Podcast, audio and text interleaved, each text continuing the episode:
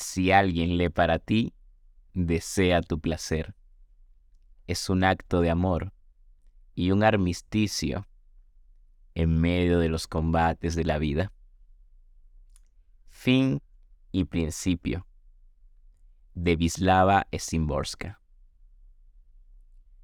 Después de cada guerra, alguien tiene que limpiar. No se van a ordenar solas las cosas, digo yo. Alguien debe echar los escombros a la cuneta para que puedan pasar los carros llenos de cadáveres. Alguien debe meterse entre el barro, las cenizas, los muelles de los sofás, las astillas de cristal y los trapos sangrientos. Alguien tiene que arrastrar una viga para apuntalar un muro.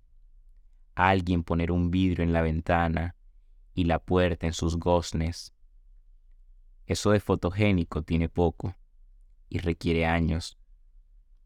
Todas las cámaras se han ido ya a otra guerra, a reconstruir puentes y estaciones de nuevo.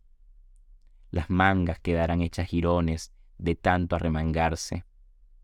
Alguien, con la escoba en las manos, recordará todavía cómo fue alguien escuchará, asintiendo con la cabeza en su sitio.